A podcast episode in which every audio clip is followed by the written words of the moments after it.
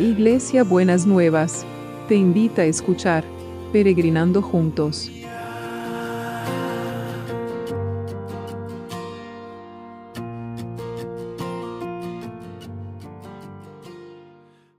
Buenos días mis peregrinos y peregrinas, ¿cómo andamos para empezar este miércoles ya, mitad de la semana? Parece mentira, ¿no es cierto? Qué bueno, qué bueno, qué bueno. Así que esperemos que, puedan que podamos todos disfrutar de este, de este día. Veníamos hablando de la lengua y veníamos hablando de este manantial de agua dulce o agua salada, ¿no es cierto? Em, y entonces, eh, y veíamos todo lo que nos decía eh, Santiago, que, que, es un veneno mortal, que no puede ser así, que no puede salir agua de la... Entonces, pero a continuación, en el libro de Santiago, después de hablar de la lengua y de todo lo que la lengua puede hacer, eh, nos habla de la sabiduría. Y creo que hay una sabiduría, la sabiduría que Dios da, que hay una sabiduría en, en el pensar y en el hacer y en el comportarse. Fíjense lo que dice Em, Santiago 3 del 13 al 18. Si alguno de ustedes es sabio y entendido, demuéstrelo haciendo el bien y portándose con humildad.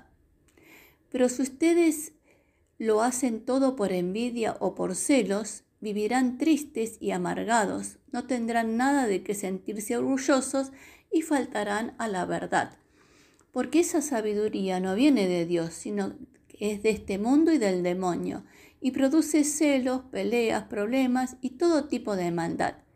En cambio, los que tienen la sabiduría que viene de Dios no hacen lo malo, al contrario buscan la paz, son obedientes y amables con los demás, se compadecen de los que sufren y siempre hacen lo bueno, tratan a todos de la misma manera y son verdaderos cristianos. A los que buscan la paz entre las personas, Dios los premiará dándoles paz y justicia. Qué bueno, ¿no?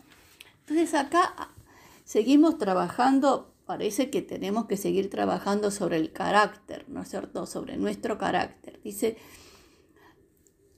¿cómo demostramos si somos sabios? Haciendo el bien y portándonos con humildad. Ya estuvimos hablando que era la humildad, ¿no es cierto? Pero ¿qué pasa si nosotros tenemos envidia o celos? Que son dos cosas que carcomen nuestra mente y nuestro corazón. Vivirán tristes y amargados y no tendrán nada de qué sentirse orgullosos y faltarán a la verdad. Esto es re importante, mis peregrinos y peregrinas, porque ¿por qué dice que si somos envidiosos o celosos, vamos a, no vamos a tener nada de qué sentirnos orgullosos? Bueno, porque el envidioso siempre está mirando lo que hay afuera y no valora lo que tiene adentro. Y el celoso siempre también está mirando lo que hace el otro y no valora la relación que tiene. Entonces, nunca están trabajando, ni edificando, ni construyendo su vida. Y entonces por eso dice, no tendrán nada de que sentirse orgullosos y faltarán a la verdad. Y entonces esa manera de ver la vida, esa manera de pensar, esa manera de sentir a través de la envidia y de los celos, dice que esa sabiduría no viene de Dios, sino que viene de este mundo y además del demonio, mamita, ¿no? Del demonio. Y produce celos, peleas, problemas y todo tipo de maldad. Fíjese, el que es celoso o es envidioso produce celos. Los celos producen peleas. Las peleas traen problemas. La envidia produce problemas. La envidia produce peleas y todo tipo de maldad. Entonces tenemos que elegir, como decíamos ayer, de qué agua vamos, qué manantial vamos a dejar que brote en nuestra vida. Pero, en cambio, los que tienen la sabiduría que viene de Dios no hacen lo malo, al contrario, buscan la paz, no buscan la agresión, no buscan la contienda, son obedientes y amables con los demás. Se compadecen de los que sufren y siempre hacen lo bueno y tratan a todos de la misma manera y son verdaderos cristianos. Porque la verdad, tenemos que reconocer que muchas veces nosotros decimos que somos cristianos y no nos, no nos comportamos verdaderamente como cristianos. A veces nos portamos como si no fuéramos cristianos y eso tenemos que poder reconocerlo. Entonces dice Santiago, a los que buscan la paz entre las personas, Dios los premiará dándole paz y justicia. Mire qué bien, a los que buscan la paz, es una promesa, a los que buscan la paz entre las personas, Dios los premiará dándole paz y justicia. Bueno, creo que esto es para trabajarlo, pensarlo, resolverlo, orarlo, todo este tema, porque es re importante y es muy crucial en nuestro carácter. Y es muy crucial en nuestra manera de ver la vida y en nuestra manera de, de como determinar cómo vivimos la vida.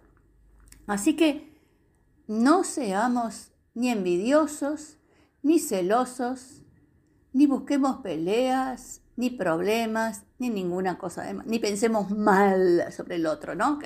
Cuando hablamos mal, pensamos mal sobre el otro, ¿sí? Así que Señor, yo te pido en esta mañana por mis peregrinos y mis peregrinas que realmente puedan dejar en tu cruz, puedan vaciar su corazón de toda envidia, de todos celos, de todas mentiras que han construido como verdad por la envidia y por los celos. y que puedan, Señor, buscar la paz, compadecerse de los demás, tratar a todos de la misma manera, y vos los vas a premiar dándole paz y justicia. Que tu Espíritu Santo esté sanando toda herida de temor, de, angustia, de inseguridad, que lleve a mirar afuera y no adentro de nosotros, que lleve a estar sintiendo que nosotros tenemos estamos vacíos y los demás están llenos, que a nosotros nos falta y los demás tienen. Libra a cada uno de mis peregrinos y mis peregrinas de ese sentimiento, de esa conducta, porque como dice Santiago, vamos a vivir tristes y amargados. Y líbranos de toda esa maldad, esa amargura, perdón. Y te damos gracias, Señor, te damos gracias. Bueno, y estamos orando por los que necesitan, por los que están eh, en necesidad de salud, con problemas de salud. Estamos orando por aquellos que están internados, que están necesitando la sanidad de cada día del Señor, por aquellos que están esperando tratamientos o haciendo tratamientos, por aquellos que están esperando ser operados. En esta semana tenemos peregrina, Susana, una peregrina que va a ser operada el viernes y la ponemos ya en nuestras oraciones y por toda esa lista, Señor, que, que cada día se va agrandando, que la traemos delante de tu presencia, para que vos estés derramando tu porción de sanidad en este día, en cada uno y en cada una, que los estés levantando, que los estés fortaleciendo, que los estés generándole una base segura de poder salir de todas estas situaciones y poder confiar en vos. Señor, nosotros sabemos que vos escuchás nuestras oraciones y que estás atento a lo que clamamos delante de tu presencia. Y también oramos por, seguimos orando y vamos a seguir orando por el equipo de salud y por los que nos cuidan, que realmente los protejas, los guardes y los libres de todo mal en el nombre de Jesús. Señor, y también quiero orar especialmente por aquellos que están buscando trabajo. Señor, es muy frustrante estar eh, exponiéndose a, a, las elecciones, a ser aprobado o no aprobado, y es muy frustrante estar esperando una respuesta que no siempre llega cuando nosotros la esperamos.